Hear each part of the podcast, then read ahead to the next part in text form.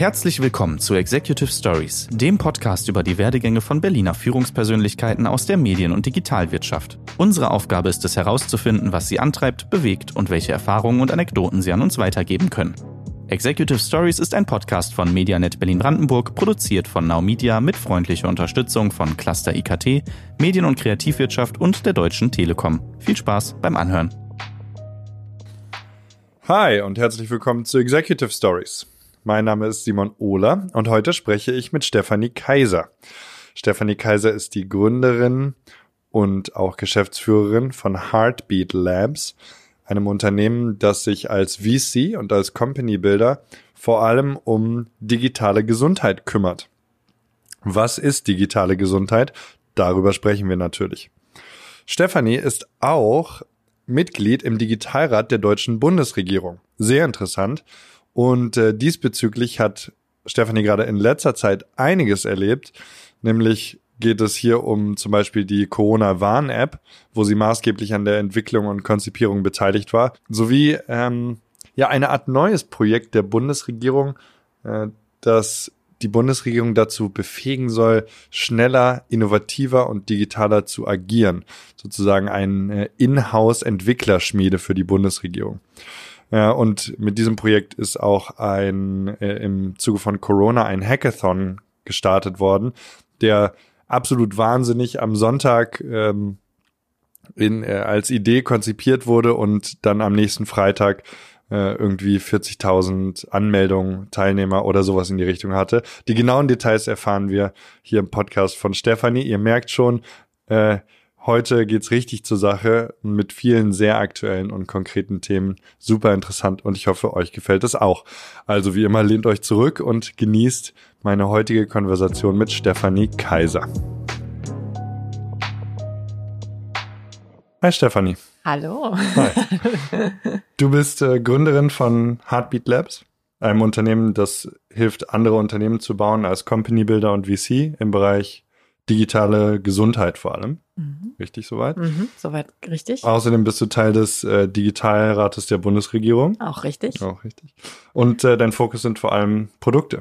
Richtig. äh, wir haben einiges zu besprechen und ich will da auch gar nicht so viel Zeit verlieren. Ganz kurz, du warst bei Huga, hast dort äh, Games gebaut. Mhm. Da steigst du 2015 aus und mhm. beginnst dann, ähm, soweit ich das verstanden habe, an Gesundheitsprodukten schon zu arbeiten. Genau. Hm, wirst passenderweise in, in dem Zeitraum auch Mutter, richtig? Mhm. Das ist gefühlt immer in deiner Story so mit drin, so ja. wie ich sie, sie verstanden habe und auch irgendwie relevant dafür. Mhm. Ähm, wenn, wenn du dazu später noch was sagen willst, bin ich, bin ich sehr gespannt. Und äh, gründest 2017 Heartbeat Labs. Mhm. Keine drei Jahre später, ungefähr jetzt, mhm. äh, haben wir die, soweit es mir scheint, äh, flächendeckendste Gesundheitskrise der modernen Zeit am Kragen. Ja. ähm, bisher in diesem Podcast kein Thema, aber mhm. du bist die perfekte mhm. Gastin, um, um darauf einzugehen. Äh, Menschen müssen Kontakt vermeiden. Äh, Digitalisierung im Gesundheitsbereich ist dringender denn je. Mhm. Richtig. Und jetzt du.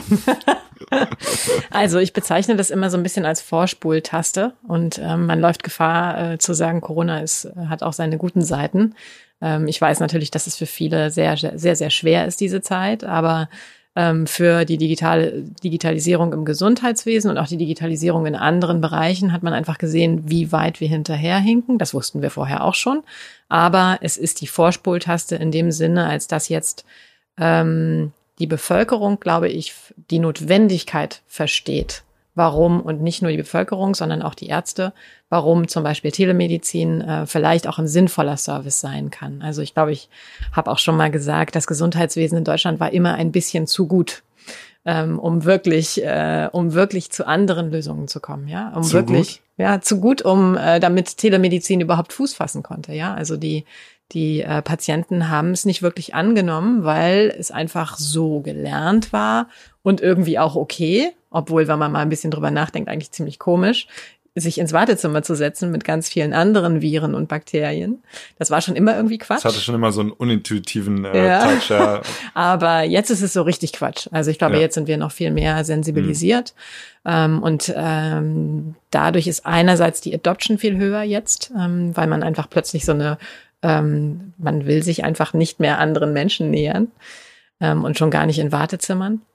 Und auf der anderen Seite auch die Adoption bei den Ärzten. Ähm, und die Regulatorik hat auch nachgezogen, sag ich mal. Ähm, wenn ich da noch zwei Beispiele nennen kann. Klar. Das eine war, ähm, wir haben ja ein Unternehmen Kinderheldin, das sich im Heb in der Hebammenversorgung aufhält. Ähm, plötzlich stellten wir fest, dass Geburtsvorbereitungskurse und äh, Rückbildungskurse, die ja, äh, ich sag mal, relativ unverschiebbar sind, vor allen Dingen die Geburtsvorbereitungskurse, ähm, die konnten plötzlich nicht mehr stattfinden in echt, also in, in Person. Und wir haben sehr, sehr schnell auf digital umgestellt. Aber um das abrechnen zu können bei der Krankenkasse, musste man halt früher immer unterzeichnen. Man musste da sein in Person und unterzeichnen. Und das wurde dann sehr schnell vom Gesetzgeber äh, umgemodelt auf Corona-Zeiten, dass sowas auch digital angeboten werden kann und dann eben auch mit der Krankenkasse abgerechnet werden kann. Ist ein Beispiel. Das, das war jetzt so eine Regulatorik und das war dann spezifisch diese Unterschrift, die benötigt wurde was einfach äh, regulatorisch geändert wurde. Genau, also ja. jetzt kann das digital auch abgerechnet werden. Wow. Genau, vorher, ja. vorher konnte man es nur abrechnen, wenn man in Person da war. Okay. Und ähm, das Zweite war, dass ähm, die Ärzte nur einen bestimmten Anteil ihrer Leistungen telemedizinisch anbieten durften, abrechnen konnten, anbieten, anbieten können sie erstmal alles, aber abrechnen konnten.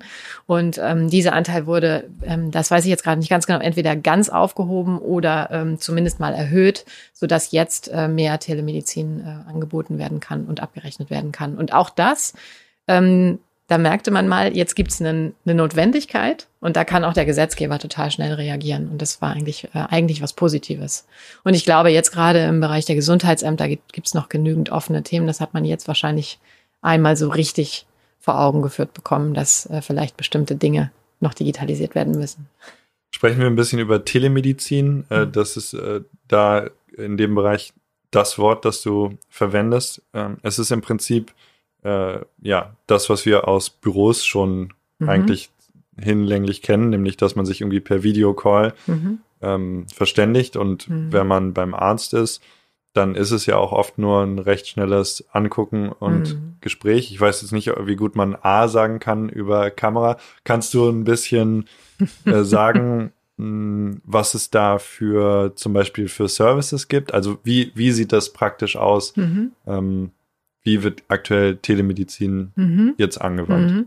Also ganz klar die Videosprechstunde und ich glaube, es gab ja auch immer schon sehr, sehr viele Gegner von Telemedizin, die das einfach kategorisch abgelehnt haben.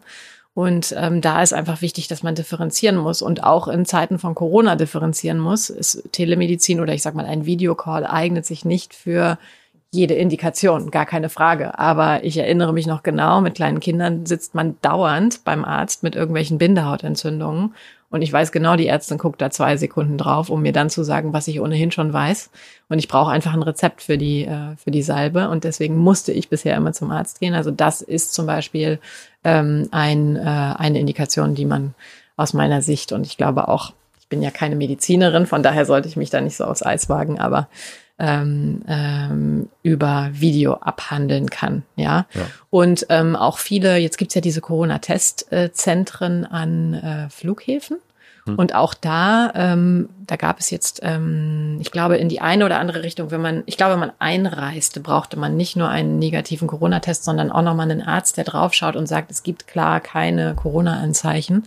Und auch da haben wir überlegt, ob wir das nicht telemedizinisch, also per Videocall anbieten können, damit da jetzt nicht dauernd Ärzte in diesen Testzentren äh, sitzen müssen. Gibt es dann für die, für die, also sag ich mal, Anwendung von Telemedizin eine bestimmte App? Also ist, weil mhm. wir viel von Regulationen äh, mhm. reden. Ah. Also ja, ich, ich, ich, weiß, weiß nichts. Ich, ich frage mhm. mich nur, wie das mhm. ist. Ja. Also es gibt einerseits Anbieter und dann gibt es, äh, sag ich mal, technologische Services, die benutzt werden können. Mhm. Und die stehen auf einer Liste vom äh, Gesundheitsministerium. Und das sind zertifizierte Produkte, Patientus zum Beispiel. Und die können ähm, dann verwendet werden für das Herstellen eines Videocalls zum Beispiel. Also Zoom steht da jetzt nicht drauf. Genau, das war genau die, ist genau die Frage. Ja. Genau, ja, nee, Zoom Als steht da nicht jemand, drauf. Jemand, der, der Gott sei Dank jetzt nicht mhm. dauernd zum Arzt muss oder mhm. bisher auch gehen konnte oder einfach das nicht so so brauchte oder vielleicht auch ein bisschen altmodisch ist und gar nicht daran denkt. Weil ja. Ich denke daran nicht, dass es möglich ist, vielleicht einen Videocall mit meinem Arzt zu haben. Genau, so weil du, weil dein, weil dein Arzt aber auch bei dir um die Ecke ist, ja. Also denk mal an den ländlichen Raum und hm. ähm, dass vielleicht auch manchmal Spezialisten gebraucht werden. So, ne? Warum ist Telemedizin oder der Videocall in den Philippines äh, schon seit langem ähm, erlaubt und äh, in, total in Gebrauch? Weil dieses Land unfassbar viele Inseln hat und nicht jede Insel hat irgendwie den Hautarzt, hat den Kardiologen, hat den weiß nicht was. Und ähm, du kannst einfach über äh, die Ferne plötzlich ähm, das Wissen abgreifen von jemand, von einem Arzt, der vielleicht an einer anderen Stelle ist. Ja, also es gibt ja auch ähm, Beispiele von Krankenhäusern, die vielleicht nicht, die vielleicht eine Operation vornehmen müssen und da aber gerne noch mal eine Zweitmeinung von dem von dem größten Spezialisten haben wollen. Ähm, da gab es mal einen sehr sehr guten New York Times Artikel, den kann ich dir auch schicken. Ähm, und äh, da wurde beschrieben, wie sie während der OP eigentlich äh, noch äh, mit einem anderen Spezialisten in Kontakt sind, der ähm, auch die Vitaldaten überwachen kann und so weiter und mehr oder minder remote eingreifen kann, ja. Und die, der Arzt, der vor Ort ist, ist dann nur noch der verlängerte Arm ja, sozusagen. Wow. Also das finde ich sehr beeindruckend. Ist total beeindruckend mhm. und ist auch irgendwie total, ich weiß nicht, ich, ich habe gefühlt immer so den Gedanken gehabt, ähm, auch aus der Kindheit und der Jugend kommend so, ja, Ärzte wissen halt, was sie tun. Fertig. Ja. Wenn, dazu möchte ich was sagen. Ja, das ist, bitte. Das ist wirklich ein interessantes Phänomen, ähm, weil wir so, wir sind so sozialisiert. Und das ist übrigens nicht nur so bei Ärzten, sondern auch bei Politikern dass wir von bei beiden Politikern, bei Maschinen, bei Services, bei allem. ja, du, du denkst, immer so, denkst ja nur in fertigen Produkten. Richtig. Und äh, bei diesen zwei Berufsgruppen ganz im Speziellen denkt man immer, die wissen genau, was sie tun ähm, und sie liegen niemals falsch. Nur die Krux ist, auch diese zwei Berufsgruppen sind Menschen. Wer hätte es gedacht? Ja? oh Wunder, ja, die ja. Annahmen treffen und treffen müssen. Aber ähm, natürlich möchte auch ich nicht zum Arzt gehen und ähm, mit irgendwas Ernsthaftem. Und der sagt mir dann, Frau Kaiser, ehrlich gesagt, ich weiß nicht, was Sie haben. Wir probieren mal XYZ aus. Aber ähm, das weiß man, wenn man zum Beispiel eine Hautkrankheit hat, dann weiß man ganz genau, der Hautarzt, der schreibt irgendwas auf, dann geht man zur Apotheke, die mischen da irgendwas zusammen und das macht man irgendwie drei, vier Mal und iteriert sich da so durch, ja. bis man am Ende die Cortisonsalbe hat. Ja. Und ähm, ich glaube, so werden ja auch Mediziner ausgebildet. Also es ist ja nicht nur so, dass wir als Kunden oder Patienten das so erwarten, sondern auch der Mediziner wird darauf hintrainiert. Ja, also das haben wir jetzt gemerkt in der Zusammenarbeit mit den Medizinern. Wir aus dem Startup-Bereich, die wir immer so sagen, hey, wollen wir nicht nochmal drüber reden und Feedback und vielleicht gibt's ja noch einen besseren Weg. Das ist jetzt nicht ganz so das Mindset, ähm, ich verallgemeinere, wo man nicht verallgemeinern darf. Natürlich gibt's Ausnahmen, ja. aber äh, häufig ist es eben so, dass ähm, dieses, diese alte Mediziner denke doch sehr stark so dieses, ich weiß es aber, dieser, dieser Allwissenheitsanspruch ist. Und dann, dann seid ihr ja da eigentlich auf einem ganz coolen Pfad, irgendwie da Technologie reinzubringen und auch also jetzt Produkt, Zahlenverständnis, mhm. Äh, ja, Iterationsverständnis, was mhm. du als Produkt da immer mhm. haben musst, wo du eigentlich ja nur in Iterationen mhm. äh, lebst. Was ist dann, kannst du ein paar Sachen erzählen, wo so Technologie abgesehen von den Beispielen, mhm. die wir jetzt schon hatten, echten, mhm. ja, einfach diese Sachen ein bisschen umkrempelt, ein mhm. bisschen anders mhm. aussehen lässt?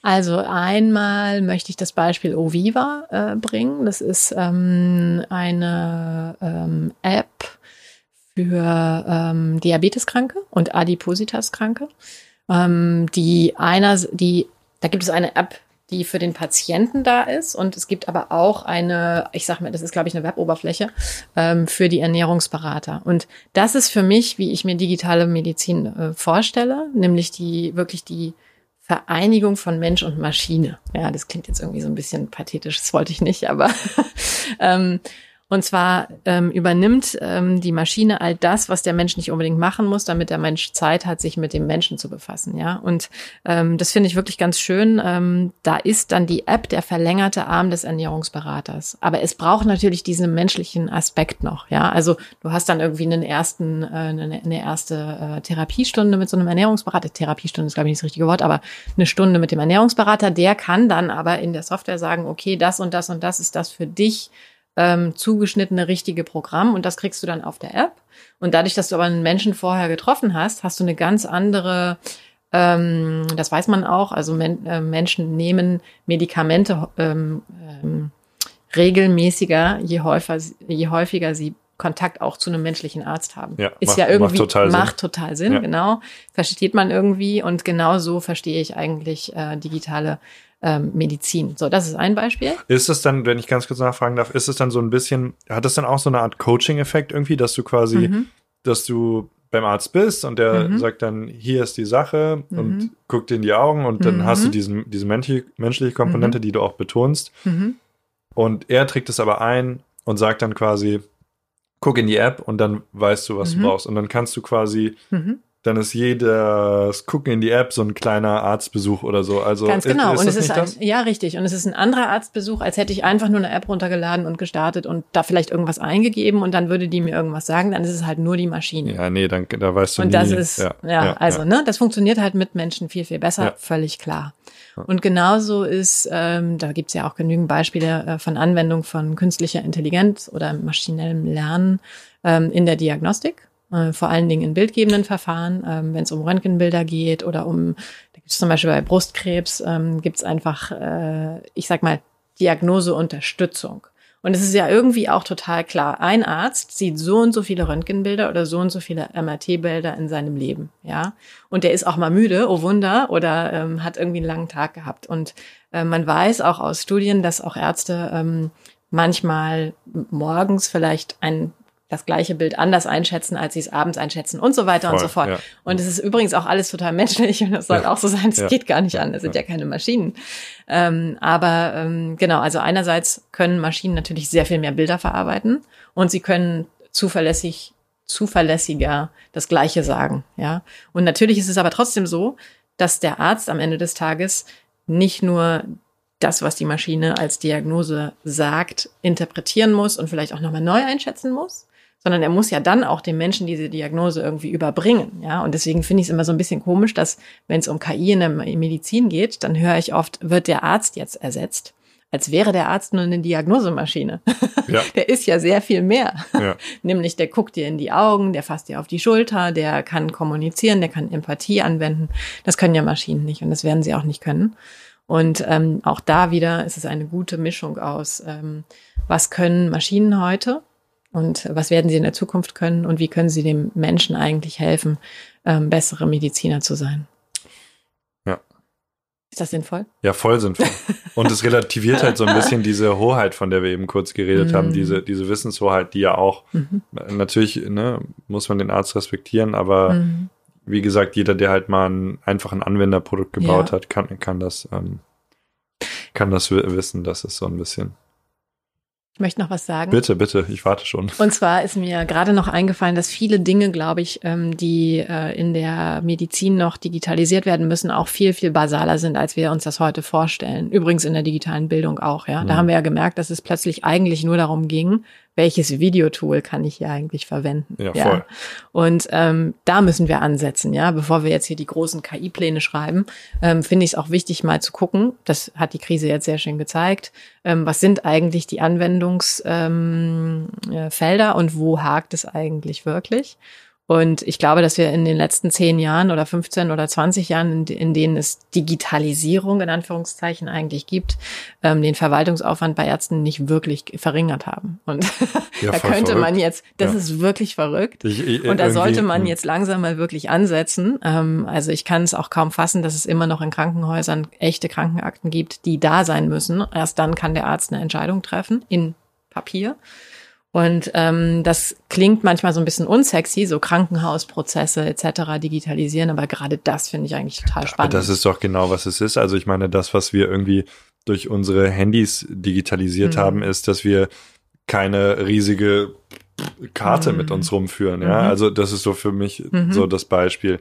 Ähm, und natürlich sind das, sind das irgendwie Papiersachen, die, Mhm. die weg müssen. Und das, da ist dann selbst in meinem un, unwissenden Gefühl, äh, also habe ich das Gefühl, dass Wow, so es ist schon sehr, sehr papierlastig, wenn man zum Arzt Ja, geht und irgendwie Fall. alte Computer und irgendwie Mhm. hat man schon so ein bisschen Mhm. das Gefühl, je nach Arzt. Aber Ja, ja, genau, je Ja. nach Arzt, das stimmt. Ähm, allerdings ist es ja jetzt so, dass ähm, der Gesetzgeber verpflichtet hat, dass zu Beginn 2021 alle Krankenkassen ihren ähm, Patienten, Kunden, glaube ich, sind es in dem Fall, ähm, elektronische Patientenakten anbieten müssen. Das heißt, die ganzen Krankenkassen sind jetzt gerade am Rödeln und bauen jetzt alle elektronische Patientenakten. Da gibt's noch sehr, sehr viel zu diskutieren, wie die Daten zu handeln sind. Aber ähm, ich finde es auf jeden Fall einen guten Vorstoß, mal zu sagen, okay, bis dahin muss etwas sein. Und wenn es dann auch nur PDF-basiert und äh, vielleicht eine ganz, ich sag mal in Anführungszeichen, äh, einfache oder erstmal auf den ersten Blick unsexy Lösung ist, ja. aber es ist ein Anfang. Hm. Ja, und nur dann kann man von dort weitergehen und lernen und schauen, was hat jetzt gut funktioniert, was hat vielleicht auch nicht gut funktioniert.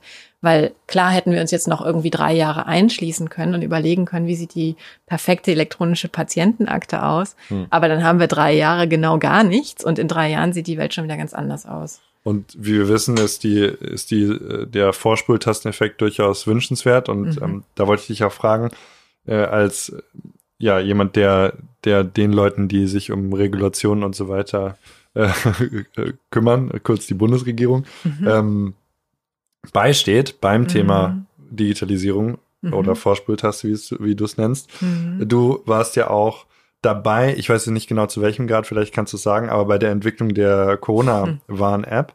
Und ja, da, da hätte ich gerne äh, die Story dazu von dir. Was, was war so das, äh, was war das Besondere an der Entwicklung ähm, mhm. Dieser App, weil mhm. das ist ja nun wohl, wie ich das verstanden habe, wirklich was, was recht Besonderes, mhm. was in kurzer Zeit entstanden ist. Ja, also. Vielleicht ganz kurz, welchen, wie, inwieweit warst du da? Wie ähm, war ich involviert, ne? involviert, ne? Genau. Also äh, im März fing Chris, fing ein Gremium, glaube ich, rund um Chris Boos, auch Digitalrat und ähm, das RKI und verschiedene Fraunhofer-Institute fingen alle an und ich erinnere März, ja, also das war noch äh, total früh eigentlich in dieser ganzen Corona-Geschichte, ähm, fing an, eine Plattform zu bauen für ähm, eigentlich Europa, wo sich dann verschiedene Länder andocken können mit ihren lokalen Lösungen. Das war so die Idee, dass wir auch irgendwann mal wieder reisen können, etc., um eben Contact Tracing ähm, zu machen, damit all das, was jetzt quasi auch live ist tatsächlich. Ähm, und damit wir, äh, wir wissen ja alle, wofür sie da ist, aber eben damit wir äh, notifiziert werden, wenn wir einen äh, Risikokontakt hatten, um uns dann gegebenenfalls in Quarantäne zu begeben. So. Die fingen an, daran zu arbeiten. Da gab es noch keine Google und Apple API, ähm, die sagte, wir stellen das hier zur Verfügung, sondern da hat man noch versucht, mit den bestehenden Systemen, so wie sie waren, zu arbeiten. Und ähm, ich, Chris hat mich irgendwann gefragt, ob ich helfen kann, ähm, eigentlich äh, Partner onzuboarden, also andere Länder onzuboarden. Aber als Produktlerin und äh, natürlich äh, Software-affine ähm, bin ich dann auch sehr schnell, sag ich mal, in diesem Software-Teil gelandet. Und ähm, da gab es ja sehr viel Diskussion, ich weiß nicht, ob ihr das verfolgt habt damals, über diese Frage, wo liegen die Daten? Liegen die dezentral, liegen sie äh, zentral ab? Ähm, was hat das für Vor- und Nachteile. Da gab es dann so eine ganze Bewegung von Datenschützern, die alle gesagt haben, nein, das soll dezentral sein. Jetzt merken wir, oh Gott, jetzt kann man irgendwie weder das epidemiologische Modell anpassen, noch kann man überhaupt sagen, was die äh, App macht, weil natürlich, die, das ist ja die ganze Idee von dezentraler Datenablage, ja. dass man eben darüber jetzt nicht so viel sagen kann. ähm, und ähm, was ich daran besonders fand an dem Projekt, und das hast du ja äh, gesagt, also ich habe versucht irgendwie der Regierung ähm, mit dem jeweiligen Wissensstand, den ich zu, zum jeweiligen Zeitpunkt hatte, weil es einfach so viel gleichzeitig passierte, äh, möglichst neutral äh, die Regierung zu beraten, was jetzt vielleicht das Richtige ist, aber immer mit dem Wissen, ich weiß nur die Hälfte von dem, was ich wahrscheinlich wissen müsste, um diese Entscheidung wirklich gut zu treffen. Ähm, und auf der anderen Seite habe ich versucht, dem Projekt zu helfen, äh, das Ding auf die Straße zu bringen, weil das war einfach was sehr zeitkritisches. Äh, wir wissen das alle, wir waren alle im Lockdown. Und wir wollten das Ding so schnell wie möglich auf der Straße haben. Und dann kam die Google Apple API, das hat alles noch mal ein bisschen verändert. Dann kam diese große Diskussion rund um dezentral, zentral. Und ähm, kannst du das ganz kurz beleuchten, äh, was du mit Google Apple API meinst? Was ist da passiert? Ah, ja, also da hat Google, haben Google und Apple gesagt, ähm, wir stellen jetzt eine API zur Verfügung, die im Prinzip dieses Tracing ähm, ähm, ermöglicht. Ja, also vorher zum Beispiel wäre es nicht möglich gewesen, mit einem iPhone über Bluetooth, über diese Technologie, die da ja vorgesehen war, ähm, das Tracing überhaupt ähm, äh, dauerhaft zu haben. Du musstest die App quasi im Vordergrund haben. Also wenn du bis zum Äußersten gegangen bist und dein Telefon ausgemacht hast, dann hat es nicht mehr, ähm, nicht, dann war das Tracing aus. Das heißt, das konnte man einfach nicht, das hat das Betriebssystem nicht hergegeben. Und ähm, das haben sie dann angepasst und haben das als API zur Verfügung gestellt und da konnten sich dann mit einer dezentralen äh, Datenspeicherung konnten sich dann die verschiedenen Länder andocken und sagen, okay, hier ist unsere lokale App. ähm, äh, und die dann äh, eben dieses Tracing zur Verfügung stellen. Mhm. So. Was eigentlich auch quasi fast schon, also auf Company-Ebene eine Regulatorik ist, ja, also sozusagen, Mhm. also für die, die haben mehrere Gründe, warum sie es nicht so eingestellt haben, oder Mhm. vielleicht war es einfach so, aber haben dann, haben da wirklich quasi wie Bluetooth ähm, im Gerät und unterm Betriebssystem funktioniert, äh, dafür umgestellt ist, konkret was passiert ist, ja? Genau. Ah, Und, okay. ähm, ähm, und sie haben natürlich auch gesagt, wir machen das nur mit dezentraler Datenspeicherung, weil sie natürlich nicht, klar, äh, in Deutschland, äh, dem würde man eine zentrale Datenspeicherung vielleicht noch zutrauen, aber das lasse ich jetzt einfach mal so im Raum stehen. Ja, verstehe. So, ich, genau. Ich verstehe zumindest, ja. Ähm, und ähm, wie gesagt, ich hatte diese zwei Ziele. Einerseits, dass das Produkt so schnell wie möglich auf der Straße ist und äh, möglichst viele Leute, für möglichst viele Leute vertrauenserweckend genug ist, ja, Äh, dass sie es auch wirklich runterladen, weil sonst funktioniert das ganze Ding nicht. Und ähm, auf der anderen Seite der Regierung äh, zu helfen, möglichst neutral äh, da zu beraten. Und Moment, jetzt habe ich den Faden verloren. Ähm, wie ging das dann weiter? Ah ja, genau. Was war besonders an dem Projekt? Das wollte Hm. ich gerne noch sagen. Ähm, einerseits war besonders, dass man erst auf die zentrale Speicherung in Deutschland gehen wollte und dass die Regierung auch gesagt hat, das ist, was wir machen wollen. Und dann gab es äh, Datenschützer und eine riesengroße ähm, äh, öffentliche Diskussion darüber, die, glaube ich, geführt werden musste. Und ähm, was ich sehr besonders finde, ist, dass die Regierung dann gesagt hat, okay, wir gehen auf dieses dezentrale Modell. Wir haben uns geirrt, aber mit dem mit bestem Wissen und Gewissen haben wir an einem Punkt in diesem Prozess gesagt, das ist der bessere Weg. Und jetzt haben wir dazugelernt und jetzt sagen wir, das ist der bessere Weg und den gehen wir jetzt. Das fand ich wirklich sehr besonders. Das ja? ist stark. Also, dass man nicht an irgendwas festhält, was man vorher gesagt hat. Ich habe es ja vorhin schon gesagt, wir als Bürger erwarten von unseren Politikern immer, dass sie zu jedem Zeitpunkt genau wissen, was das Richtige ist. Aber die Corona-Krise hat einfach mal gezeigt, finde ich sehr schön, ähm, dass das, dass das unrealistisch ist. Ja, man hat ja auch an einem gewissen Punkt gedacht, Masken bringen nichts, und irgendwann hat man dazugelernt und hat dann gesagt, Masken bringen etwas. Und ähm, ich werbe da immer für Verständnis, dass äh, Politiker, glaube ich, auch das ist natürlich eine unzulässige Verallgemeinerung. Ähm, es gibt ja nicht den Politiker, aber ähm, dass sie besten Wissens und Gewissens handeln mit dem Wissen, was sie zum jeweiligen Zeitpunkt haben. So, das war das eine, was besonders war. Und das andere, was wirklich sehr besonders war, glaube ich, dass man mal gesehen hat, wie transparente Entwicklung über Open Source, die Beteiligung von Bürgern ähm, und sehr gute transparente Kommunikation dazu führen kann, dass Vertrauen geweckt wird. Weil nämlich die App sehr, sehr schnell sehr, sehr viele Downloads hatte. Wir wissen es alle.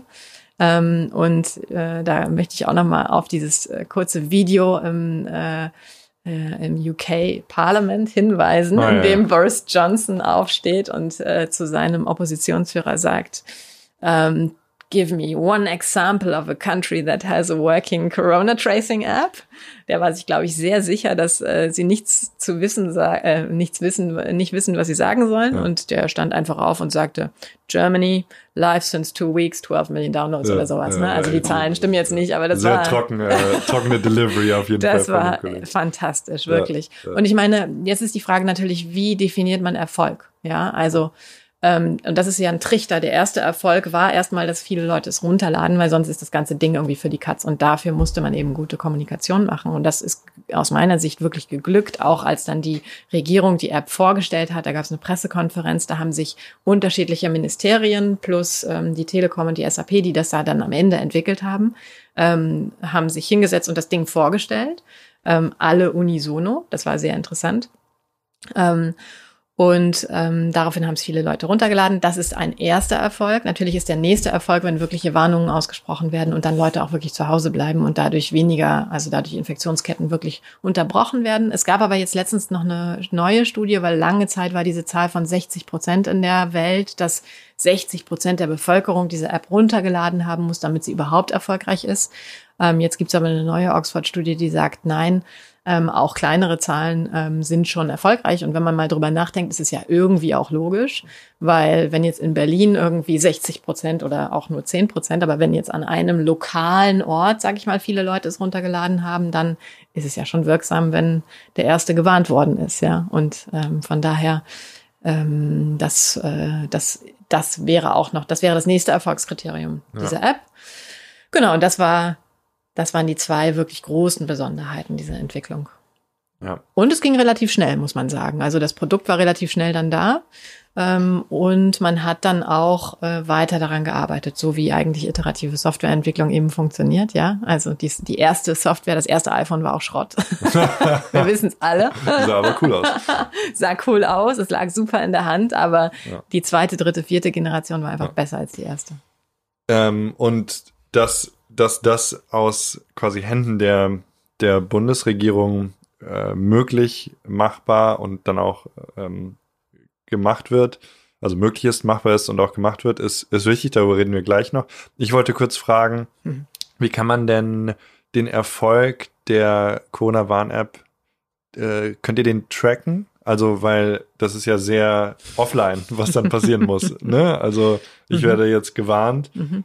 dann äh, könnt ihr dann sehen, wenn ich nicht zu Nein. Hause bleibe? Nee, das Nein, ist, um Gottes Willen, ja, das also, wäre ja das fürchterlich. ein bisschen ja, über, ja, genau. Überwachungs. Äh, Also ähm, es gab ja in anderen äh, Staaten auch andere Lösungen, äh, vor allen Dingen auch in Asien, aber natürlich in Deutschland mit unserem Verständnis von Datenschutz und äh, Persönlichkeitsschutz. Ja. Ähm, da gibt's keine Location, kein Location-Tracking, kein, das ist auf freiwilligen Basis. Es Genau. appelliert aber auch an den, an den verantwortlichen Bürger, ähm, sich dann entsprechend zu verhalten und nicht andere in seinem Umkreis ähm, der Gefahr auszusetzen. Genau.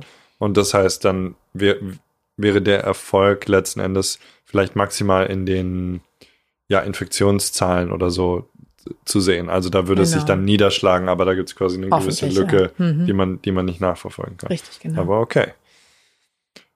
Großer Erfolg, wie du gesagt hast, und die große Besonderheit, dass da, wenn ich das so wiedergeben kann, hast du gesagt, dass viele Leute daran gearbeitet haben. Mhm. Unisono hattest du Mhm. betont, dass da Leute wirklich Mhm. alle, alle gemeinsam hinter einer Lösung stehen. Mhm. Und ähm, es ist ein weiteres Thema, was, was wichtig für dich ist, dass quasi die Bundesregierung Mhm. äh, innovationsfähig ist, Mhm. ähm, digital ist Mhm. und da ihre eigene Softwarelösungen machen kann, äh, wie zum Beispiel diese.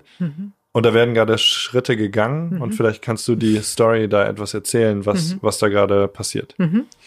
Also ähm, das ist der Digitalservice Deutschland. Ähm, das ist jetzt auch überhaupt kein Rocket Science. Das gibt es in anderen Ländern, gibt es schon. Ähm, das ist mehr oder minder so ein bisschen die Idee, dass ähm, die Verwaltung eigentlich eine Inhouse-Unit hat, die eine eigene GmbH, ähm, die Softwareprojekte sowohl in-house als auch ähm, Bürger-facing, sag ich mal. ähm, äh, User, Bürger, selbst- User. User-facing, Ja. genau. Ähm, nutzerzentriert selbst entwickeln kann, weil die das Hm. bisher eben viel über so, das wurde dann viel über externe Agenturen etc. gemacht. Und das kann man sich ja vorstellen, das liegt dann in der Natur der Sache, dass es nicht besonders agil oder auch, das ist schwierig, das nutzerzentriert zu machen. Wenn man einen Auftrag vergibt, dann muss man ja sagen, wie das Produkt aussehen soll, damit man am Ende sagen kann, okay, Auftrag erfüllt. Und ähm, das wirklich nutzerzentriert zu, umzusetzen, ist relativ schwer. Das ist allein die Distanz, dass man auch also in den Auftrag gibt und dann, also ne, allein schon, wenn ich jetzt dir sage, bitte mach das, dann genau. Ne, gibt's ja immer ein bisschen Abweichungen vom Dings und in der in so einer großen Entwicklung. Ja, und es, es gibt vor allen Dingen, du hast eine Idee. Das ist ja schön und gut, wenn du eine Idee hast, wie ähm, Elterngeld online am besten aussehen soll. Ja. Nur ähm, am Ende des Tages ist das halt eine Annahme. Da muss, muss man halt mal nachgucken. Du Ja. hast es vorhin schon gesagt, Produktler wissen ähm, to the core, dass man ähm, iterieren muss und dabei Nutzer äh, involvieren muss, um Hm. zu sehen, was wie gut oder schlecht die eigene Idee war.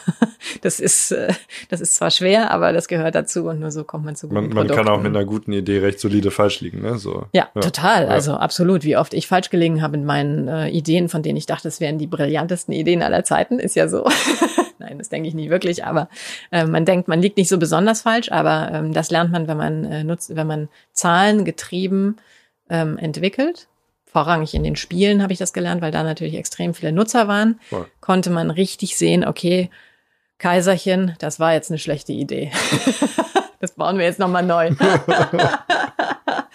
ähm, genau, so. Und äh, das, die Idee ist eigentlich, dass wir eine Bundes GmbH haben, die alles äh, hat, äh, was man braucht, um gute Software zu entwickeln. Ähm, und das sind ähm, Entwickler, äh, du weißt es selbst, äh, UX-Designer, Produktler, ähm, die dann äh, für die verschiedenen Häuser ähm, äh, unterschiedlichste Projekte eben so schnell wie möglich natürlich, aber iterativ, nutzerzentriert etc. umsetzen können. Und äh, das haben wir vor zwei Jahren, glaube ich, schon mal als Digitalrat ganz als erstes in der ersten Sitzung schon gepitcht und ähm, arbeiten seitdem daran. Da gibt's auch eine Initiative Tech for Germany, Work for Germany, die auf die wir uns so ein bisschen geflanscht haben. Die haben nämlich gleichzeitig, zum gleichen Zeitpunkt, äh, haben sie angefangen in der Regierung ähm, so ein bisschen zu zeigen, wie geht eigentlich Prototypen bauen, wie geht schnelle Iteration. Ähm, und äh, aus Tech for Germany soll dieser Digitalservice äh, Deutschland entstehen. Und jetzt drücken wir mal die Daumen. Da sind wir hoffentlich bald bei einem Ergebnis und dann ähm, rede ich da gerne nochmal mit dir darüber. Nice. Ja, was für Sachen soll denn das so zum Beispiel bauen? Mhm. Du hast jetzt gerade aus der Hüfte hier irgendwie Elterngeld online gesagt. Mhm. Ist das was Realistisches? Gibt es noch irgendwas, was man mhm. sagen könnte, was die, was die Bundesregierung gerne bauen würde in mhm. terms of Software? Also ich meine, ich glaube, also erstmal Elterngeld online ist, glaube ich, das Erste, was mir einfällt, weil ich natürlich gerade einen Elterngeldantrag gestellt habe, der einen unfassbar großen, ich zeige zwei Zentimeter in Fingern, äh, äh, Papierberg ähm, oh ja? benötigt hat. Mhm. Ähm, aber ich glaube, wir alle haben, jeder von uns hat irgendeine witzige Story von äh, digitalem Staat oder ich sag mal E-Government, ja, äh, irgendwelche, ähm, irgendwelche äh, Prozesse, die heute noch viel zu papierbasiert sind. Ja, du gehst zum Bürgeramt und musst irgendwas und so weiter, ja, in Papier vorzeigen etc. pp. Das heißt, da gibt es unendlich viel zu tun. So.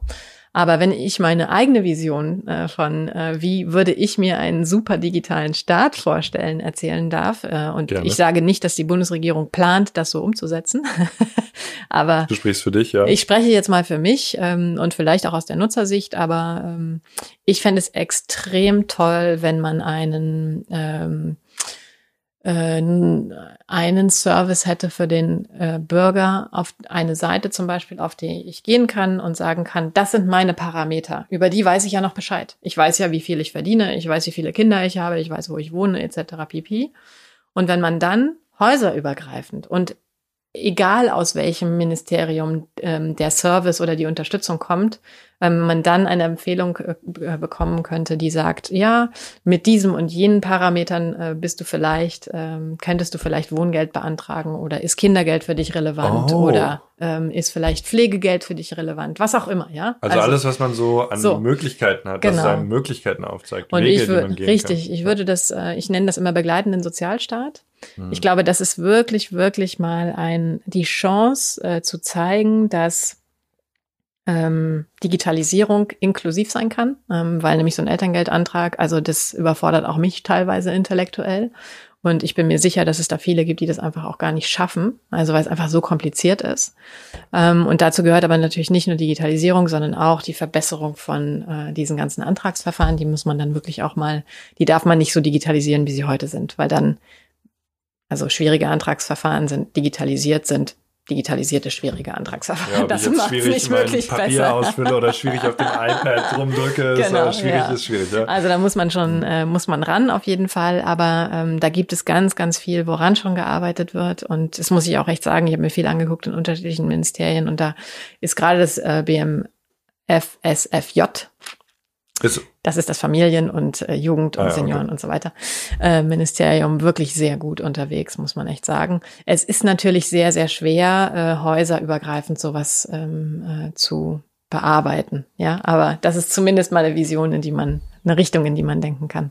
Ja, mega coole Idee. Auch, auch, also resoniert auch total mit mir, weil ich bin jemand, der sich mh, hm, nicht gerne informiert, auf eine gewisse Art und Weise, auf mhm. eine andere Art und Weise sehr, aber halt so, also keine Ahnung, solche Sachen. Ich habe vielleicht vor äh, zwei Jahren, als ich mich selbstständig gemacht habe, mal rausgefunden, wie Versicherungen eigentlich funktionieren. Mhm. Also so, dass man eigentlich mhm. wirklich ein Gefühl dafür hat. Ähm, ich weiß nicht, ob ich damit dann früh oder spät bin, aber es ist so, also, aber wenn ich irgendwo mein Zeug eingeben könnte und das gibt mir mhm. wieder, mhm. hey, du, du kannst das alles machen, mhm. das hat, hat auch was Spielerisches. Ja, ich, kommt auch öfter so in, in, den Konversationen, die ich so habe und mich umgeben ja auch viele Gamer vor, dass, äh, ja, Bildung und das ist ja auch eine Art von Bildung, nämlich wie man mit dem Staat quasi interface, ja, das ist ja total relevant ja, wie man das spielerischer gestalten kann mhm. und äh, irgendwie sich da so ein paar Quests geben kann, dass man mhm. sich mal dieses Geld beantragt, das da macht, mhm. das vielleicht sich mhm. spart und, und so mhm. weiter und so fort. Und ganz ehrlich auch nur nutzerzentrierter, weil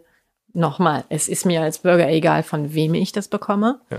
Und ähm, ich weiß gar nicht um den Strauß der Möglichkeiten in Deutschland. Also ich muss ja echt sagen, auch als jetzt jemand, der gerade Elterngeld bezieht, was für ein unglaubliches Geschenk, ja. Also was für tolle Services wir eigentlich und Unterstützung wir in Deutschland bekommen können. Ich habe mal in Vietnam gelebt zum Beispiel, da träumen die Leute von sowas, ja. Oder nee, die können sich das gar nicht vorstellen, ja. dass es sowas überhaupt geben mhm. kann. Da leben wir in einem unglaublichen Luxus. Nur die Art und Weise, wie es bereitgestellt wird, aktuell ist vielleicht nicht ganz ideal. Oder sagen wir mal, es äh, könnte besser gehen. Und genauso ist es doch vielleicht auch, wenn man sich äh, bewerben möchte, ja, bei der Bundesregierung. Ich gehe doch nicht hin als Entwickler und habe vielleicht, vielleicht habe ich gar nicht so eine ganz klare Vorstellung, für welches Haus ich arbeiten möchte, ja, sondern ich möchte doch eigentlich hingehen und sagen, ich bin Entwickler, zeig mir mal, welche Jobs es gerade gibt. so. Und ähm, das macht zum Beispiel auch wieder UK, macht das genau so. Die haben so eine Jobplattform für die, äh, fürs Government. Und ähm, auch da, also da haben wir auch noch so ein bisschen Nachholbedarf, ja. Heute gehst du zum Auswärtigen Amt und sagst, ich möchte beim Auswärtigen Amt arbeiten und äh, guckst dann, welche Stellenanzeigen gibt's da eigentlich. Und ähm, ich, aus meiner Sicht Vielleicht liege ich aber auch falsch, ne? Also auch ich spreche viele Annahmen ja, aus ja, sure, sure. und flagge die jetzt mal als Annahme, Danke, ja, dass ein Entwickler gern. vielleicht nicht unbedingt sagt, ich möchte jetzt fürs Finanzministerium oder fürs ähm, Auswärtige Amt oder für das Familienministerium arbeiten, sondern ich möchte was für den Staat tun. Ja, so. ja, macht total Sinn. Apropos Entwickler, ähm, eine der eine der interessanten Sachen, die ja auch aus der sozusagen digitalen Initiative der, der Regierung hervorgesprungen ist, ist war während äh, Corona ein bundesweiter Hackathon, richtig? Ach, ja, richtig. Ja, und ich glaube, da sind einige coole Sachen passiert. Ich hatte auch einen kleinen äh, Berührungspunkt mit, mit einem, einem Freund von mir, der da äh, das, das Startup Karma Kurier mit, ähm, mhm. mit aufgebaut hat. Aber ähm, da würde mich auch, weil da ist was Faszinierendes passiert, mhm. ähnlich wie in den anderen Stories, die wir gerade erzählen, ist da in relativ kurzer Zeit mhm. äh, eine relativ, ja, wie, wie eine, eine Art Impact hat stattgefunden. Mhm. Viele Leute waren da dabei. Was ist da, was, was ist, da, passiert? passiert? Ja. Was ist da die Geschichte? Was ist, was ist die Geschichte? genau, die Geschichte ist, ich habe vorhin Tech for Germany schon mal ähm, ja. erwähnt, die Geschäftsführerin Christina Lang hat mich an einem Sonntag angerufen und gesagt, Estland hat einen Hackathon gegen Corona gemacht. Das müssen wir doch auch können, oder? Und keine 24 Stunden später, Montagabend, gab es einen Call mit den Leuten, die sie zusammengesammelt hatte, sag ich mal. Ähm, und da waren auch viele Social Entrepreneurs dabei. Ähm, das kann man alles nachlesen, welche Organisationen dann da äh, involviert waren. Und wir, ähm, das waren so zehn Leute. Und dann hat sie Aufgaben verteilt. Und dann haben wir am Dienstag, glaube ich, dann haben wir eine Webseite erstellt und ähm, haben die ganzen Texte produziert, haben die Regierung überzeugt, dass sie mitmacht. Ich glaube, am Dienstag war es im Kabinett und ähm, das Kanzleramt hat beschlossen, eben die Schirmherrschaft zu übernehmen. Und ähm, am Mittwoch war, glaube ich, die Webseite live und am Donnerstag hatten wir 40.000 Anmeldungen. Und äh, vor allen Dingen sehr, sehr, sehr viele Projekte eingereicht, die wir dann in Nacht- und Nebelaktionen, weil das Ding ja am Freitagabend starten sollte, ähm, alle bewertet und geklustert haben. Da waren natürlich auch viele Ideen, die ähm, vielleicht sich überschnitten. Und äh, dann haben wir einen Slack-Kanal aufgesetzt und haben gemerkt, dass wir die Leute gar nicht alle, also man kann nicht 40.000 Leute auf einmal einladen, da musste man das irgendwie in Batches, da gab es Anrufe abends. Steffi, ich brauche einen Schnaps, können wir kurz reden und so weiter, ja.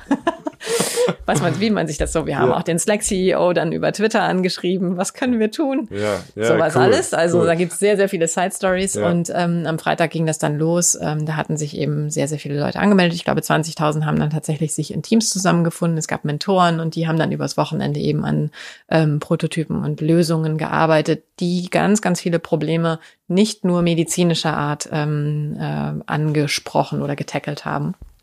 Und danach ging es dann weiter, dass wir äh, uns Gedanken gemacht haben. Ich meine, so Hackathons am Wochenende wissen wir alle, da kommt dann ein Prototyp bei rum, aber es geht ja um lauffähige Versionen oder Software, die dann auch wirklich in der Anwendung ist und dafür braucht man in der Regel etwas länger. Ähm, und dann haben wir ähm, aufgesetzt äh, solche Unterstützungsprogramme, für die sich dann äh, die Teams bewerben konnten, die es auch wirklich ernst gemeint haben. Ne? Also die dann weiter an den Lösungen arbeiten wollten. Da gab es den Solution Enabler und den Solution Builder. Und ähm, Da wurden dann mit ganz viel auch übrigens äh, Partnern, die sich bereit erklärt haben, sowohl äh, Menschen zur Verfügung zu stellen als auch Kapital, ähm, wurden dann Projekte weiter verfolgt. Ähm, ich sag mal, BCG zum Beispiel hat ähm, einfach gesagt, hier, wir haben hier so ein Team und das, ist, äh, das entsenden wir jetzt, das soll euch mal helfen. Ähm, das war wirklich ganz toll. Also nicht nur so dieses dass so viele Menschen ähm, sich bereit erklären, an einem Wochenende ihre Zeit irgendwie zu spenden äh, und sich Gedanken, um sich Gedanken zu machen, wie man dieser äh, Epidemie begegnen kann und den dadurch peripher entstehenden Problemen ähm, sondern auch, dass so viele Firmen dann äh, mitgemacht haben. Und also das war einfach. Ja, und, äh, und auch in der Woche, wenn ich das richtig höre. Ja, ja. Sonntag bis irgendwie Dienstag bis Freitag, im Kabinett, genau, ja. Freitag dann, ja. los. Ja, das genau. ist crazy. Das kann man sich nicht vorstellen. Das ist wirklich verrückt. Und ähm, dann hat aber das Team, ich bin dann irgendwann rausgegangen, weil ich äh, die Corona-App dann gemacht oder da mitgemacht habe. Und das auch wirklich, das waren 14 Stunden und äh, Mutterschutz. da konnte ich dann nicht mehr äh, am Hackathon. Aber da waren ganz, ganz viele Leute, die das sowieso viel besser konnten als ich, super. das dann weiter zu verfolgen verfolgen. Und äh, da laufen auch heute noch Programme und es sind auch äh, wirklich gute Lösungen bei rausgekommen, wie zum Beispiel äh, die digitale äh, Antragstellung von Kurzzeitgeld ähm, und, ähm, und ähnlichem. Und ja, also das begeistert mich heute noch. Wir haben auch beim Digitalrat immer schon gesagt, wir brauchen ein gemeinsames Ziel in Deutschland. Und auf einmal, auf etwas äh, tragische Art und Weise, hatten wir dieses gemeinsame Ziel, nämlich die Bekämpfung dieser Pandemie und äh, der daraus entstehenden Probleme. Und da kann man mal sehen, finde ich, auch wenn natürlich irgendwie verrückte andere Sachen passieren, dass trotzdem auch ganz viel Gutes passiert ähm, und sich Menschen zusammenraufen, um sich gegenseitig zu helfen. Also das fand ich toll. Ich weiß nicht, wie ihr das erlebt habt, aber. Total cool. Also ich meine, wie, wie habe ich das erlebt? Ich habe das als, ähm, ich habe alles, wovon du erzählst, mitbekommen. Mhm.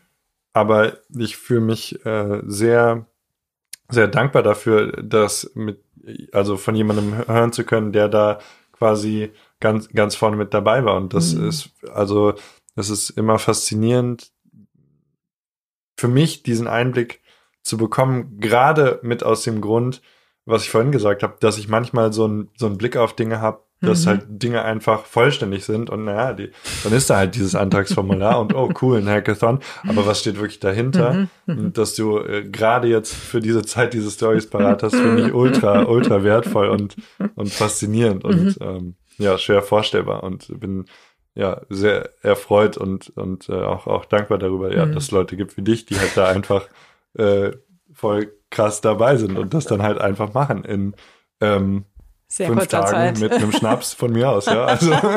also es gab, und ich glaube, das muss man auch nochmal sich überlegen, man redet ja immer von Sense of Urgency, ist ein fürchterlicher, äh, fürchterliches Buzzword, aber ähm, wie in dieser Corona-Zeit wird es wahrscheinlich nie wieder so eine große Sense of Urgency geben für Projekte. Und äh, das ist natürlich was, was Leute zusammenbringt, äh, die was schaffen wollen, gar keine Frage. So, ne, das war schon echt sehr beeindruckend. Ja.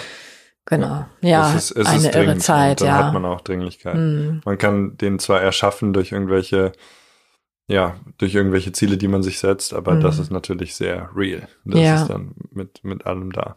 Ich sollte vielleicht auch noch erwähnen, das habe ich vorhin äh, bei der Corona-Warn-App ausgelassen, dass natürlich irgendwann, als diese, als die Regierung äh, den Switch gemacht hat und sie gesagt haben, wir bauen das jetzt dezentral, haben sie gesagt, okay, Telekom, SAP, bitte helft uns. Mhm. Ähm, das war, glaube ich, auch äh, ein guter Schritt. Und ähm, das soll nur nicht, das soll nicht, äh, sage ich mal, hinten rüberfallen. Aber das wissen wir ja alle, dass die, die zwei Firmen das am Ende gebaut haben. Und da bin ich dann auch, also A hatte ich dann sowieso mit den zwei Firmen nichts mehr zu tun und ich bin dann aber auch ausgestiegen, weil dann der Mutterschutz sein Ende fand, das mhm. natürliche, mhm. unausweichliche Ende mhm. der Geburt meiner zweiten Tochter. Mhm. Und damit war ich dann auch raus aus dem Projekt und habe es dann nur noch aus der Ferne, sag ich mal, mitverfolgt. Ähm, aber ich finde es unglaublich spannend, äh, wirklich die ganze, ähm, der ganze Diskurs darüber, wie kann Technologie ähm, in einer Pandemie helfen. Das ist so irre spannend. Und wenn man sich mal, also dadurch, dass ich irgendwie 14, 15 Stunden am Tag mich mit dem Thema damals befasst habe, bin ich auch irre tief in das Thema eingestiegen. Und das finde ich heute noch immer äh, super spannend, ähm, ähm, diese darüber äh, gestellte Frage sozusagen, wie kann eigentlich Technologie helfen? Ja, na toll. klar. Ja, na klar. Wir haben ein bisschen darüber geredet jetzt am Anfang im, in Bezug auf die Medizin, aber die, ich mhm. meine, die Frage wird ja hm, bestimmt bei dir und auch bei vielen anderen noch, noch viele andere ähm, Resultate erzielen, weil mhm. wie wir, wie wir leider wissen, ist, ist diese Pandemie äh, nicht so ganz vorbei, beziehungsweise auch nicht so ganz ein Ende in Sicht. Mhm. Und ähm, ja, Gesellschaft und Kultur wandeln sich sicher, was, Mhm. was wir auch noch ähm, weitreichend ähm, Mhm. an, ansprechen könnten, Mhm. Betonung auf könnten. Mhm. Ähm, äh, die, die, die Zeit reicht uns nicht ganz, Mhm. ähm, auch, auch wenn ich sehr viel Freude hätte. Ich, ich wollte eigentlich noch ein paar ähm, Fragen ähm, so, so über dich ähm, als Person stellen, aber ich glaube, ich beschränke mich auf eine, auch, auch Sehr äh, zeitgebunden, dann Mhm. sind, sind wir pünktlich. Äh, Wir, Sehr wir, gut. machen, wir machen am Ende noch die Fragen. Mhm. Ähm, aber ein, eine Sache hat mich interessiert. Ähm, du hast als äh, Twitter-Handle Chief of Space und als Profilbild eine Astronautin, die mh, nach meiner Sicht sehnsüchtig, aber auch sehr selbstbewusst ins Weltall schaut. Wirst du noch Astronautin nach, nach all deinen anderen äh, Abenteuern? Also, ähm, ich werde nicht ins All fliegen. Ich werde noch viel fliegen, wahrscheinlich. Man weiß es ehrlich gesagt nicht mehr. Bin Mhm. seit Februar nicht geflogen, ist ganz komisch. Mhm. Aber zu der Astronautin möchte ich noch sagen, das ist Anna Fischer, also eine echte Astronautin. Mhm. Die ist als Frau ins All geflogen, ähm, vor vielen, vielen Jahren schon. Und die hat den Titel Chief of Space Something Something. Das habe ich irgendwann mal gesehen. Ich fand dieses Foto cool, fand irgendwie Frauen im All großartig. Und ähm, da habe ich es ehrlich gesagt einfach nur geklaut. Chief Ja. of Space. So. Aber ich werde vielleicht nicht ins ähm, All fliegen, aber das hilft auch nicht so vielen Menschen, wenn ich ins All fliege. Ähm, aber ich glaube, ich werde noch viele, viele Produkte bauen, die hoffentlich vielen Leuten Probleme lösen. Mega.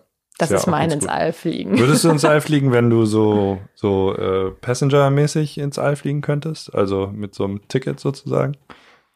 Das kann man ja jetzt schon. Ähm, ich glaube, ich würde es eher nicht machen. Jetzt komme ich mir sehr unvisionär vor.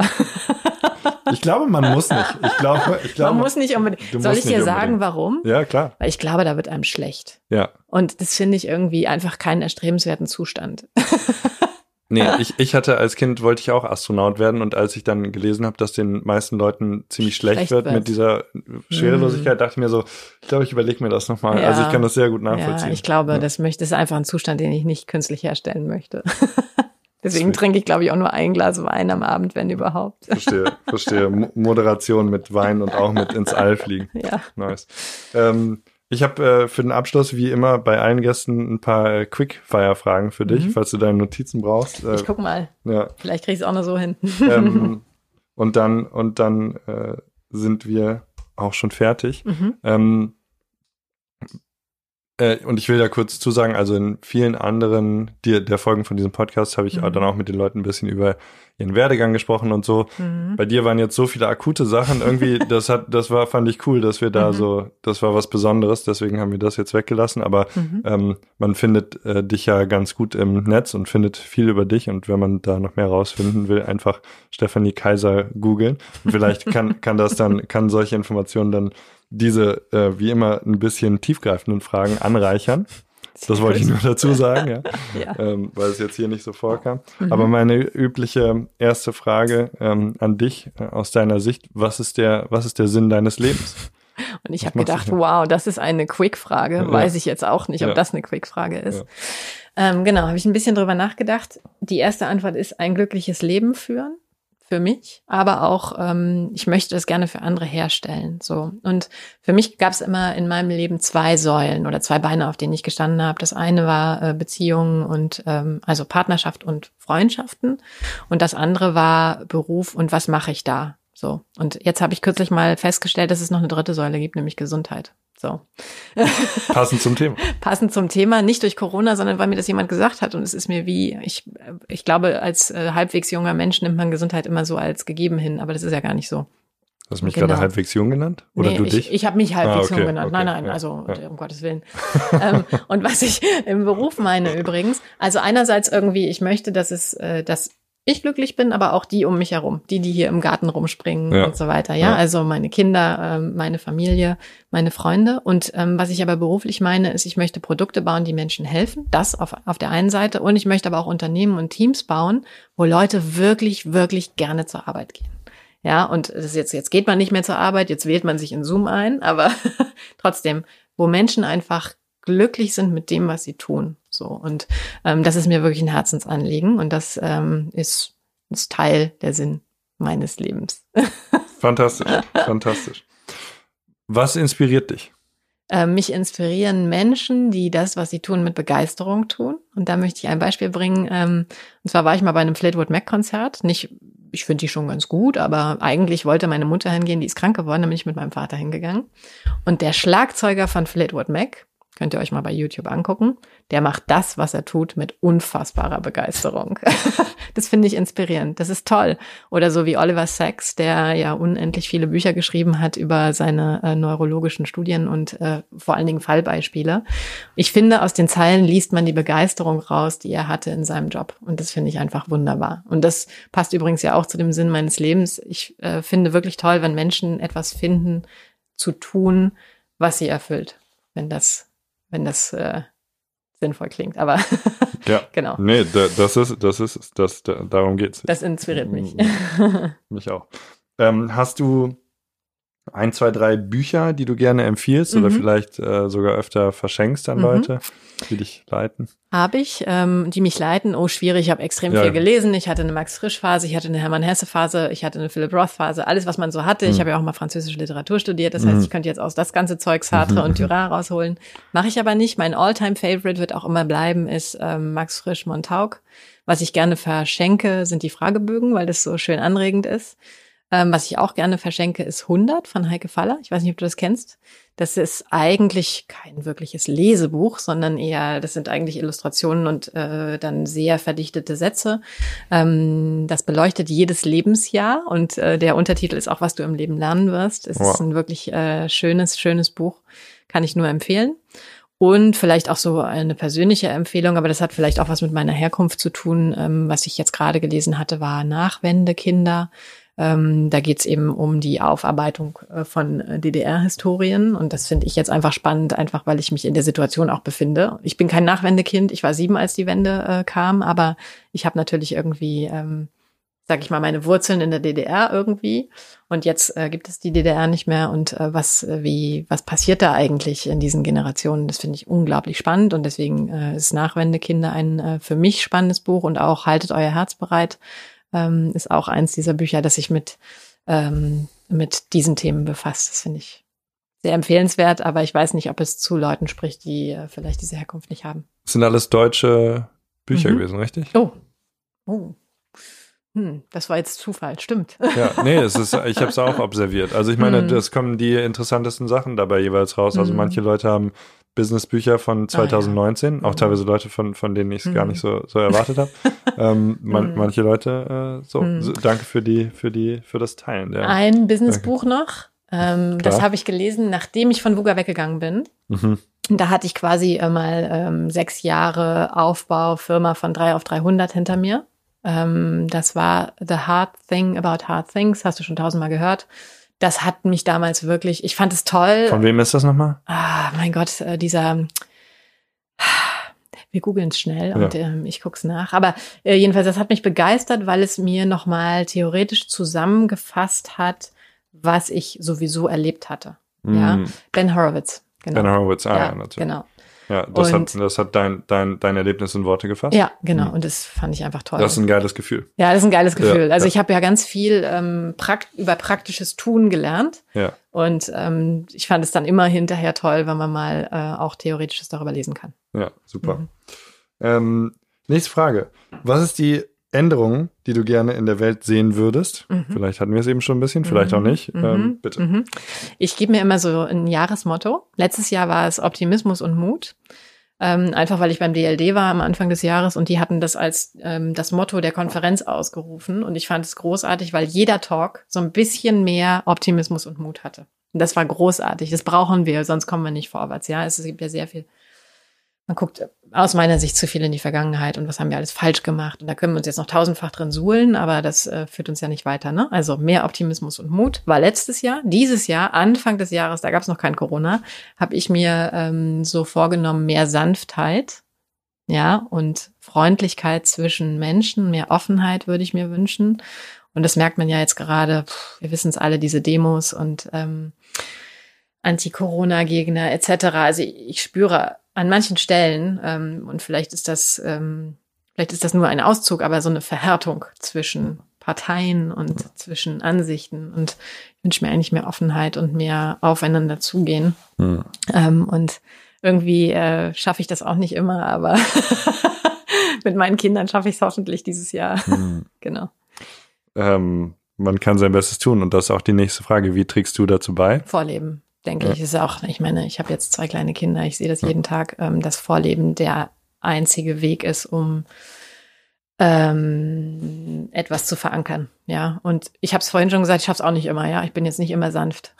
ich wünschte es, aber ich bin auch nicht immer sanft und offen und höflich. ja, ja, man muss es ja auch nicht äh, auf die Spitze treiben. Ja, genau. alles in Moderation, mhm. auch, auch, auch Sanftheit. Mhm. Ja, manchmal kann man auch auch ein paar rohe Ecken haben. Ähm, hast du auf deinem Weg irgendwas verloren, mhm. was du mhm. gerne wiederbekommen würdest? Mhm. Ähm, ich gucke nicht so viel in die Vergangenheit. Für mich, mich interessiert immer das Präsenz. Wir sitzen jetzt hier. Ich finde es toll, dass wir dieses Gespräch führen mhm. können zum Beispiel. Deswegen denke ich nicht, ähm, das passt irgendwie nicht in meine Gedankenstruktur. Ja, das fehlt fair. mir aus der Vergangenheit. Aber eine Sache, ich habe in Island mal einen ganz, ganz, ganz irre glatten Stein. Stell dir den glattesten Stein vor, den du je gesehen hast mhm. und dann nochmal tausendmal glatter. Ähm, den habe ich aufgehoben und immer in meiner Hosentasche gehabt. Der war so toll, aber den find, sowas findet man nicht wieder, weil der so glatt war und ganz schwarz, wunderschön. Den habe ich irgendwann verloren. Den hätte ich gerne wieder. Geil. Oh, fantastisch. Und ähm, naja, dann von mir aus in die Zukunft. Gibt es mhm. eine Sache, in deinem Leben, beziehungsweise gibt es die noch nicht, die du noch nicht gemacht hast, die mhm. du gerne mal machen würdest? Mhm, siehst du, und darüber habe ich dir vorhin schon gesagt, habe ja. ich die Frage, die Antwort habe ich mir noch gar nicht aufgeschrieben, aber der Teil der Antwort, den ich schon weiß, ist, dass ich ja der Designer meines eigenen Lebens bin. Darüber bin ich mir sehr bewusst und deswegen mache ich die Sachen auch, die ich gerne machen möchte. Hm. Ähm, und was ich noch machen möchte in der Zukunft, ist, glaube ich, meinen Kindern ähm, sehr viel Mut und Abenteuerlust äh, mitgeben Mut finde ich fast das Wichtigste. Hm. Ähm, das kann ich ja jetzt nicht sofort machen, weil das ist ja ein, sage ich mal, ein Prozess, ja. ja. Mit so einem drei Monate alten Baby. Die hat jetzt wahrscheinlich noch nicht so viel davon mitgekriegt. genau. Sei mutig. Selbstbestimmtes Leben. ähm, aber ja, das möchte ich. Und ansonsten, ich glaube, die üblichen Sachen irgendwie gesund bleiben und äh, wieder reisen können mal. Aber ehrlich gesagt, jetzt entdecken wir irgendwie Deutschland und besuchen die Freunde, die in Deutschland woanders hingezogen sind. Und das hätten wir alles nicht gemacht, wenn äh, Corona nicht gekommen wäre. Verrückt. Verrückt ja, und das möchte ich auch weitermachen. Also ich, ja. äh, das finde ich, finde ich wirklich eine Bereicherung. Cool, fantastisch. Vielen Dank für alle Geschichten und, äh, und, und alle Einblicke. Und äh, wie immer, ich sage es eigentlich fast immer, aber die, die Antworten äh, bei den letzten Fragen äh, dann will ich eigentlich immer noch, dann, dann kriege ich immer 100 neue Fragen, ja. Machen wir ein anderes Mal, ja. aber ähm, ja. Gerne. Vielen Dank, gerne. Simon. Ja, vielen Dank, Stephanie. Und ähm, bitte mach weiter, was du tust. Mach ich. Versprochen. Danke. Ja, vielen Dank fürs Zuhören. Mein Name ist Andrea Peters und ich bin Vorstandsvorsitzende des Medianet Berlin-Brandenburg, dem Unternehmensnetzwerk der Medien- und Digitalwirtschaft in der Hauptstadt. In diesem Podcast wollen wir euch die spannenden Unternehmen und Persönlichkeiten aus unserem Netzwerk vorstellen. Wenn ihr auch Interesse habt, Teil dieses Netzwerks zu werden, dann geht doch mal ins Internet auf www.medianet-bb.de, ruft uns an, schickt uns eine E-Mail, kommt zu unseren Veranstaltungen und wir freuen uns riesig, euch dort kennenzulernen.